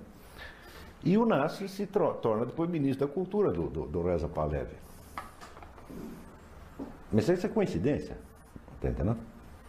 Então, depois ele perde esse cargo, ele sai até exilado para os Estados Unidos e não arruma um emprego na universidade. Eu conheci lá, morava num apartamento menor que essa sala aqui, pô. Né? No entanto, o prestígio continuava o mesmo. Porque a ordem do prestígio religioso é outra coisa. Não equivale, não, não é como, por exemplo, o prestígio na nossa mídia, prestígio no show business. É muito difícil um sujeito que tenha muito prestígio no show business também não ter muito dinheiro, né? E se ele souber usar isso, até se elege deputado, senador, governador do Estado. Né? Mas nesse contexto é diferente. Quer dizer, o prestígio religioso não equivale de maneira alguma à escala de poder e de riqueza. Tem todas as combinações possíveis. Tá? Então, isso tudo, às vezes, já torna, às vezes, difícil para as pessoas imaginar, às vezes, até por falta de palavras. Você, não tem, você precisa ter, criar os conceitos. Então, como é que você cria os conceitos? Bom, você pega ah, as palavras da língua originária e tenta encontrar algum equivalente aqui, mas cada vez que você usa a palavra, você tem que explicar o que ela quer dizer. E que é exatamente o que eu estou tentando fazer aqui. Tá então, é claro que essa, a, a, esses séculos de primeiro de convivência e depois de ignorância mútua entre a filosofia ocidental e a islâmica, é, não pode ser explicado exclusivamente do ponto de vista de uma delas. Né? Não é isso? Você tem que mesclar. Coincidiu. Oi. É, a filosofia islâmica ela tem por base a, o projeto grego é, não, é este, mas é lá mesmo que eu estou querendo chegar. Peraí. Tá. Peraí. Então, as relações vamos dizer, entre filosofia e religião não só são diferentes do Ocidente, como ainda tem a diferenciação dentro do mundo sunita e dentro do mundo xiita. Tá certo? Então, quando Al-Ghazali escreve, por exemplo, o livro A Destruição da Filosofia, ele está descendo o cacete em todos os filósofos. Quer dizer, uma coisa é você ser um crente, tá certo? acima de crente, outra coisa é você ser um místico, e tem lá uns camaradas chamados filósofos, que são os caras heréticos, descendendo de um tal de Aristóteles, tá certo? que são os malditos materialistas que querem explicar tudo pela razão sem a revelação. Hum? Isso é uma perspectiva. Mas quando você chega no mundo persa, você verá, às vezes, as maiores expressões da mística, os caras se denominam filósofos, pô. E não enxergam esta, não veem nenhuma contraposição, porque eles acham que Platão e Aristóteles eram profetas. Está compreendendo? Então, quer dizer, não vamos nos iludir pelos nomes, né?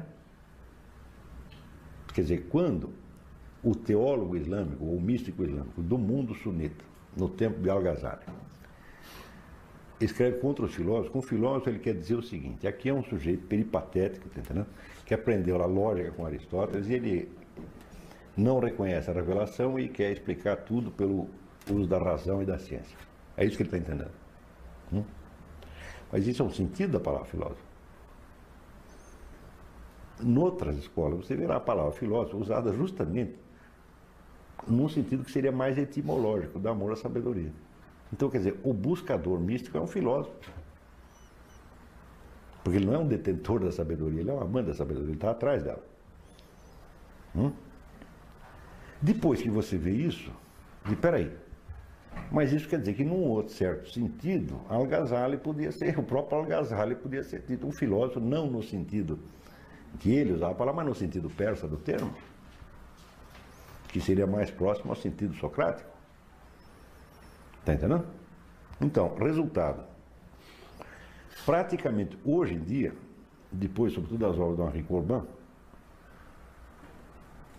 praticamente o conjunto da, da, da, da, produção escrita e dos depoimentos deixados pelos místicos islâmicos tem que ser absorvidos no campo filosófico porque tem, em primeiro lugar, porque atendem a esta, a esta, esta definição que eu mesmo dei. Isso não foi o Corbin, foi eu que dei, tá certo? Por quê? Quando você chega no topo da unidade da consciência, tá certo? Então, existe a absorção da consciência na própria inteligência divina. Então, não se trata mais de filosofia, é a sabedoria propriamente dita. Está entendendo? Então, você não é filósofo, por quê? Porque agora você é o sábio. Então, existe a figura do sábio, materialmente falando, tá certo? Mas, ele só é sábio sobre certos aspectos. Porque, vamos dizer, ele é absorvido na sabedoria divina, a sabedoria divina não é absorvida nele. Então, ao mesmo tempo, onde certas coisas que ele disse, você pode considerar que foi o próprio Deus que disse, e outras coisas que foi só ele que disse. Então, mesmo aí o conceito de filósofo não deixaria de se aplicar totalmente. Tá certo? Isso aí a gente vai precisar de mais algum tempo, talvez, para. Talvez precise de mais uma aula sobre o negócio islâmico. Né? Então, isso quer dizer que a, a fronteira entre o que seria, vamos dizer, a, a religião e a filosofia, ela acaba, dentro do mundo persa, ficando muito mais fluida do que no Ocidente ou do que no mundo sunita.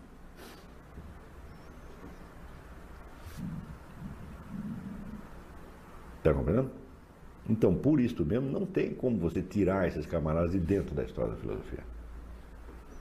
Porque eles estão prosseguindo a tradição socrática. Com a diferença que receberam uma ajudinha a partir da revelação corânica.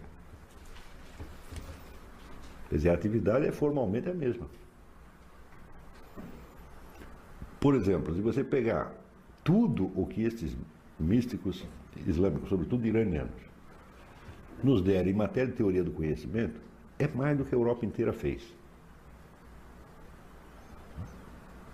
Você acredita? Eu fiquei anos trabalhando numa, numa, numa investigação que eu chamava de conhecimento por presença, que é distinto, então, do conhecimento intuitivo do conhecimento racional, tá mas que é o pressuposto das duas. E estou lá trabalhando aqui. Daí eu descubro que um sujeito iraniano, oito séculos atrás, já tinha descoberto o negócio. Quer dizer, eu. Hã? Não, pena não, nada mesmo. Tanto faz, o que importa é. Né? É claro que descobri em outros termos, tá certo? É, e o meu conhecimento da coisa ficará eternamente deficiente, porque está tudo escrito em língua persa e só está traduzindo um pedacinho. Né? É... Mas, é, veja, o modelo seguido no Ocidente moderno, a partir de Descartes, é um modelo de um sujeito que se coloca em face de um objeto, sendo os dois constitutivamente diferentes. Eles são substantivamente diferentes. Quer dizer, o sujeito, ele consiste em pensar, ele consiste em ter autoconsciência. E o objeto consiste em estar aí para ele ver. São duas formas de existência, tá certo? E a partir desse modelo, você vai dizer, enfocando todas as questões possíveis. Até as relações do homem com Deus são vistas assim. Aqui temos o crente e lá está um Deus a respeito do qual ele quer obter algum conhecimento. Agora, em toda a tradição iraniana, é o contrário. Quer dizer, o primeiro objeto de estudo é o próprio Deus. Então, quando São Boaventura é, o tem a teoria da visão em Deus, ele diz tudo que nós conhecemos, nós conhecemos através de Deus. Nós não temos propriamente a iniciativa. Tá certo? Quer dizer, Deus aqui é a garantia permanente de todas as inteligências e de todas as aptidões subjetivas que existem. Então nós vemos as coisas, não diretamente, mas em Deus. Tudo está, de certo modo, contido tá certo? em Deus como aspectos de Deus. Tá certo? Daí que seja possível ao homem conhecer não somente o próprio Deus, mas a própria natureza exterior, porque a natureza exterior não passará de uma sombra de Deus. Então daí ele dirá que existem, conhecemos Deus em três etapas. Primeiro, na sua sombra, Hum? que é o mundo externo, o universo. Segundo, na sua imagem, que está na nossa própria alma, à medida que você vai adquirindo o conhecimento da sua alma, então você tem uma imagem de Deus. E finalmente você conhece em si mesmo, né? Quando ele então engole o mundo exterior da nossa própria alma. Tá certo? Então, é evidente que esse conhecimento não procede por identificação ontológica. Você não se transforma em Deus. Não é isso. Você simplesmente descobre que ele estava por trás de tudo que você estava vendo e por trás da sua visão também, e que ele é que está dando forma a tudo isso. Não é isso? Então, isto que em São Boaventura, vamos dizer, é uma teoria de um filósofo, praticamente no mundo iraniano todo mundo aceitou isso. Desde o início. Então, isso quer dizer que o modelo cognitivo básico, o modelo do, do, do, da relação cognitiva básica que existe, não é sujeito e objeto, mas homem e Deus. E todos os outros problemas cognitivos são enfocados a partir deste, como, vamos dizer, reflexos ou modalidades deste. Então,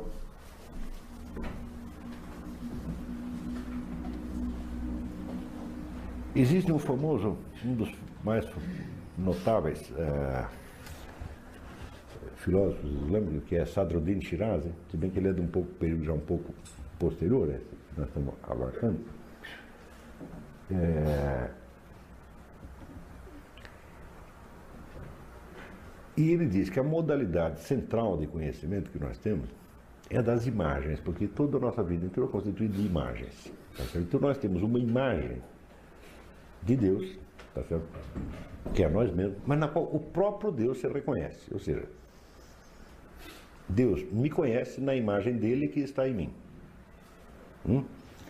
Ele diz, mas acontece que esta relação existe não somente entre o homem e Deus, mas entre qualquer objeto e Deus. Hum? Qualquer objeto, tá certo? Ele se reconhece em você porque tudo o que ele sabe dele mesmo é através de você. Se você olha uma árvore, né, é, às vezes eu explico isso em termos até de teoria da informação. Existe um monte de informações que estão na árvore. Só que elas estão sob modalidade corporal, elas não estão sob modalidade de autoconsciência subjetiva. Hã? Para que essas informações se transformem em autoconsciência subjetiva, é necessário que um homem veja a árvore. Hum? Dá para entender? Então isso quer dizer que o homem que está vendo a árvore não apenas é a sua própria consciência, mas é a, a única forma de consciência que a própria árvore pode ter. Ela não pode ter uma nela mesma. Está compreendendo? Então, como diz, ela sabe dela através de você. Hum? Do mesmo modo que no, no esquema de São Boaventura, o homem sabe de si mesmo através de Deus. Está compreendendo? Então isso quer dizer que você tem uma, uma, toda uma escala de modos de existência e modos de conhecimento que vão desde a luminosidade total e direta até a luz mais indireta e apagada que existe, que é do objeto inerte, que só pode se conhecer através de alguém que o veja. Isso tem relação com o grau de realidade? Certamente, certamente. Certamente. Certamente. certamente. Porque São Tomás não explica assim, quem explica vai, vai, quem vai, faz uma explicação análoga com isso é São Boaventura. Tá certo?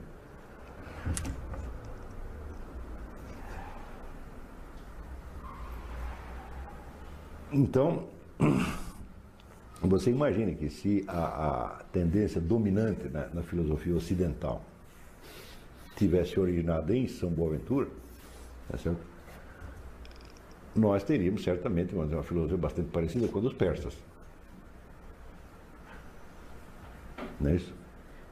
Por outro lado, esses problemas, essas tremendas dificuldades que surgem na filosofia ocidental, né? na qual primeiro se torna impossível você conhecer Deus, depois se torna impossível você conhecer a si mesmo, depois se torna impossível você conhecer o que quer que seja, tá certo? Vem do fato de que o modelo adotado, o esquema adotado, é o da relação do homem com um objeto material, que é, vamos dizer, a relação a menos luminosa e a menos inteligível. E você partindo dessa, você quer explicar a mais inteligível. Está compreendendo? Então, Vamos supor que você explicasse os objetos do mundo, objetos físicos, não a partir deles mesmos, mas a partir do modelo da convivência que você tem com outro ser humano. De um outro ser humano, você sabe muito mais coisas além do que você enxerga fisicamente. Hum? Você sabe o que ele pensa de você, é, você sabe o que, que ele enxerga de você, tá certo? Você sabe o que, que você significa para ele, o que, que ele significa para você. Então, é uma relação que tem uma área de inteligibilidade muito maior do que a relação entre um homem e uma pedra. Não é isso? Isso quer dizer que se você fosse explicar a relação entre o homem e pedra, diminuindo ou simplificando a relação que você tem como outro ser humano, você estaria muito mais próximo de alcançar bom resultado do que você tentar partir da pedra para entender um ser humano. Isso de partir da pedra para entender o ser humano é exatamente o que os behavioristas fazem. Né? Mas é claro, mas no fim todas, o rumo tomado pelo pensamento europeu é dominantemente esse, explicar o homem a partir da pedra. Pô. É que é simples, são penas de amor perdidas. Você nunca vai chegar lá, pode somar quantas pedras você queira. Entendeu? Quer dizer, São Boaventura e esses persas todos diziam, não, você vai ter que olhar é, o menor a partir do maior. O mais escuro a partir do mais luminoso. O menos inteligível a partir do mais inteligível.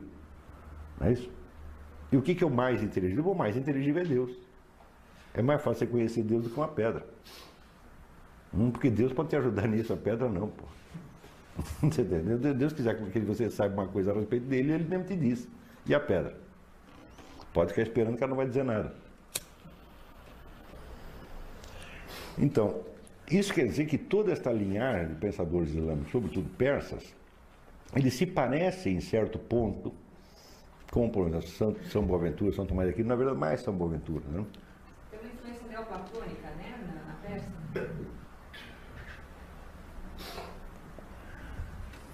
Não. É autônomo, é outra coisa, não tem nada a ver. Tá aqui, Na verdade, eles inventam, eles descobrem as coisas, depois inventam Platão, a sua imagem e semelhança, diz que é neoplatônico.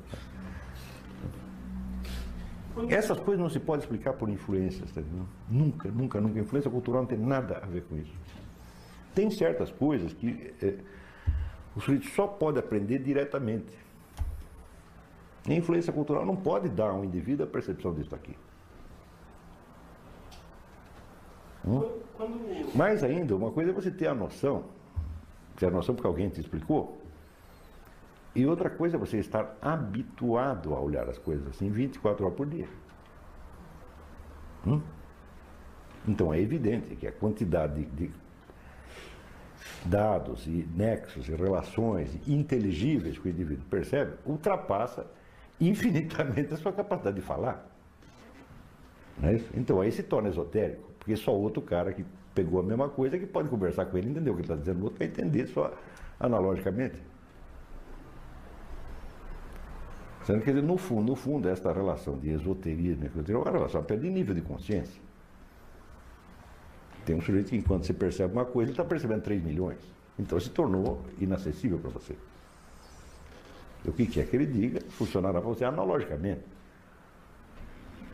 Né? Então, quando você fala da, da prática mística, da vida mística, etc, etc, bom, na verdade, ela consiste em integrar efetivamente na personalidade certas outras coisas que, consideradas num texto filosófico, são apenas conceitos.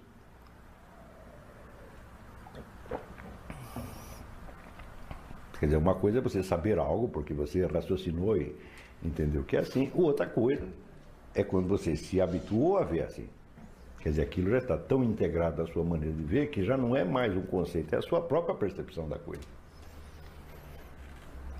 É a diferença entre o principiante e o homem experiente. É Por exemplo, se você está começando a estudar a história da arte, tá? então você pega um quadro e o sujeito, o professor te mostra, está ah, tá vendo essa forma aqui, está relacionada com aquela, vê isso. Então você, através do que ele está dizendo, você começa a, a gradativamente perceber certas relações, que você não teria percebido antes. E ele? Hum? Ele você pega um quadro que ele nunca viu, mostra, ele já percebe todas as relações instantaneamente. E se ele tivesse que dizer, ele levaria três meses. Não é assim? Digo, dentro desta, desta tradição, a mesmíssima coisa. Então, é claro que esses homens, então, eles se tornam portadores de possibilidades cognitivas que são a preciosidade. Eles não vão poder ensinar nem um milionésimo daquilo, mas o camarada é como se ele mesmo fosse um, um patrimônio da humanidade. Entendeu? Ele só pode passar uma parte. Mas acontece que além de poder passar verbalmente, tá também existem outros truques. Quer dizer, pode, ele pode pegar um discípulo e fazer o sujeito passar essa, por essas etapas de maneira muito mais breve. Na mesma medida em que vamos dizer, o, dizer, o conhecedor de quadros, tá certo? depois de ter passado anos a fio explicando para as pessoas como é que olha o quadro, ele podia inventar um esquema, né? que através de certas experiências tal, levasse o sujeito a perceber algo por si. Não poderia?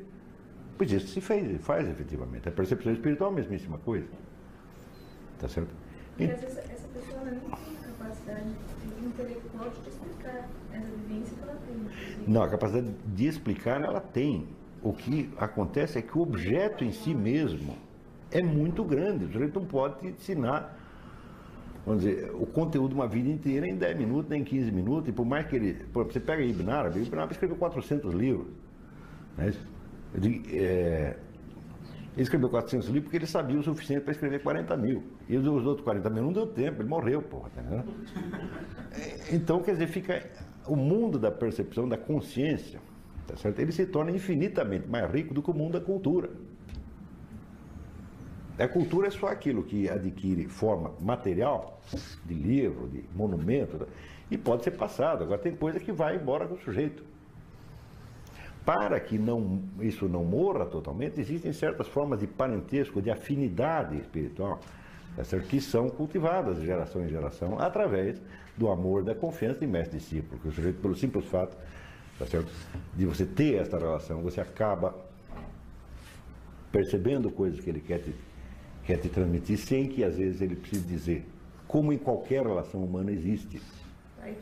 De pai, filho, marido, mulher, namorado, namorada, tem tudo isso, né? Então, existe uma, vamos dizer, uma, uma tradição dizer, desta eh, transmissão. A própria proximidade. Tá, por, claro, claro. Quer dizer, no fundo, no fundo é a relação mais pessoal que possa existir. Está compreendendo? Como naquela, naqueles contos budistas, em que um aluno pede uma instrução, aí o mestre eh, dá uma piscada, olha para o outro lado. Claro. Uai, mas isso, vamos dizer, como dizer, entre um marido e uma mulher isso não acontece? Né? Até, por que, que não pode acontecer, tá certo? Entre pessoas tão, vamos dizer, agudamente conscientes como essas. Tá certo? Então é uma simples questão de prática. Não tem nada de, pensando bem, não tem nada de misterioso. Tá certo? E, além do mais, existe a permanente ação divina no meio. Deus também ajuda um pouquinho, pô. Né? Então, é evidente que a, a, hipótese de você poder abarcar tudo isso aí dentro do conhecimento escrito e de uma discussão universitária é, é absolutamente impotente. Não, não dá, é incomensurável. Tá certo? Então, daí um certo desprezo com que o pessoal ligado a esse esoterismo fala da cultura. Né? Não, nós não temos nada a ver com a cultura, dane-se a cultura. Não é, não é bem, evidentemente não é bem isso. Tá certo? É que essas coisas fazem parte do conhecimento e não da cultura. A cultura é simplesmente um registro materializado de conhecimento. É nós não estamos interessados em registro materializado, nós estamos interessados em almas humanas. Né? Então, é evidente que, sem levar essas coisas em conta, o pensamento islâmico, especificamente iraniano, é incompreensível. Agora, aconteceu, como o mundo é cheio de ironias, aconteceu que depois desses séculos todos de, de, de ignorância mútua, na década de 30, esse Henri Corbin, que era embaixador da França no Irã, ele começa a recolher é, manuscritos que às vezes circulavam nessas, nessas organizações místicas há séculos. Parece que nunca tinham chegado, nunca tinham tido a difusão pública. Tá certo? Tem outros que tinham também. Então começa a pegar esse legado escrito da filosofia iraniana e começa a publicar. Ele junto com Seyd Hossein Nasr. Né? E hoje você tem uma montanha desse, desse material. Tá certo? É, é evidente que o material escrito sozinho também não vai resolver o problema. Né? Se você mesmo não tiver, vou dizer, a afinidade para isso. Tá certo? Então existem muitas maneiras de você suprir isso aí. Tá certo? Uma delas é a própria convivência com um mestre experiente nisso aí, que te guia, te ensina, etc. Tá? Outra coisa, se você não tem isso, você rezar incessantemente para Deus te abrir os olhos e fazer você entender aquelas coisas. Também funciona. Tá certo? Porque isso não, não pensa que esse negócio esotérico é uma coisa regulamentar, que o sujeito tem carteirinha tem que pertencer à organização. Não é bem assim. Às vezes é, às vezes não é. Claro que a ideia de uma organização com a sua sequência de, de mestres e discípulos por muitos séculos é tudo atestado por um documento, é uma, apenas uma garantia de que você não está lidando com charlatão, uma coisa assim. Mas ela por si mesma também não significa nada. Mas, é...